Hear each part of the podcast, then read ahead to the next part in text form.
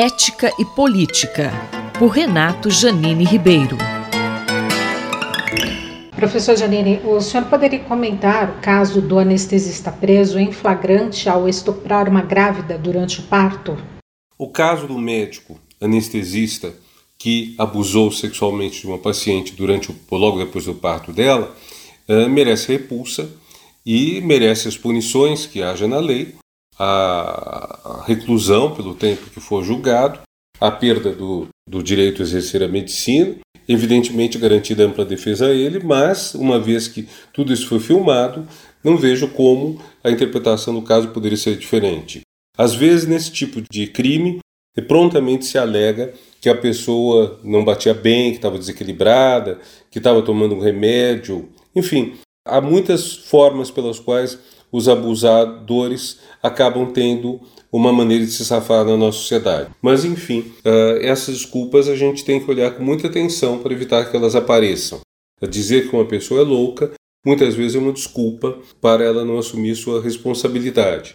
Como vários apontaram, esse crime tem a ver com um certo quadro em que a gente vive, que talvez seja muito esclarecido pelo que aconteceu uh, com o policial que matou a família e depois se suicidou no interior do Paraná, também logo depois desse crime de estupro. Entre as justificativas do policial, diz ele que a, a mulher não aceitava que ele fizesse o que queria, que a mulher queria separar dele e alegava que ele não lhe dava escuta, que ele, que ele não, não queria fazer o que ela queria, só o que ele queria.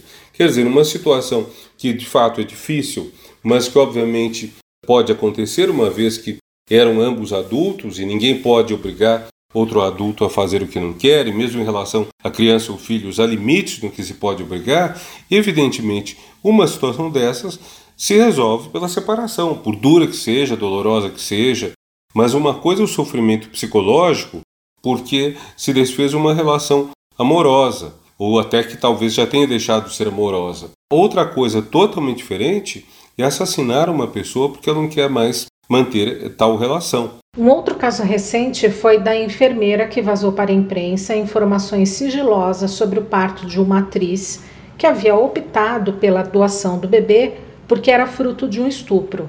Na sua opinião, o ensino de ética profissional é deficiente ou esses dois casos vão além disso? Esse caso da enfermeira também é um caso que demanda uma punição, mas além disso, uma reflexão.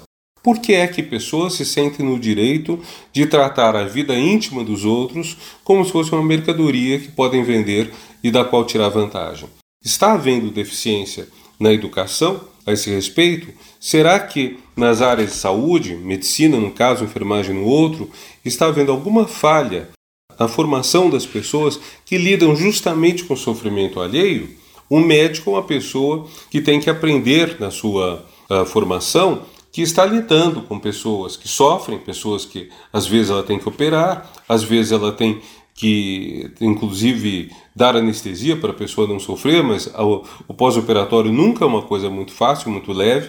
Então, nesses casos todos, não seria o caso justamente de fortalecer a educação ética para as pessoas perceberem o respeito que tem que dar aos outros e com isso não teria que vir junto também uma certa atenção à psique das pessoas que vão lidar com o sofrimento alheio, porque muitas vezes se trata de jovens que aos 18 anos estão vendo cadáveres, estão mexendo com cadáveres, que na profissão médica é comum.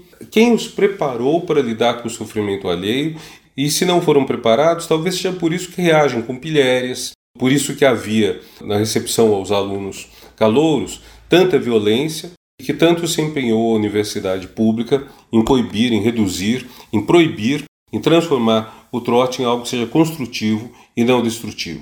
Deve ser feita por todos nós, sobretudo nós que somos da universidade. O professor Renato Janine Ribeiro conversou comigo, Valéria Dias, para a Rádio USP. Ética e Política, por Renato Janine Ribeiro.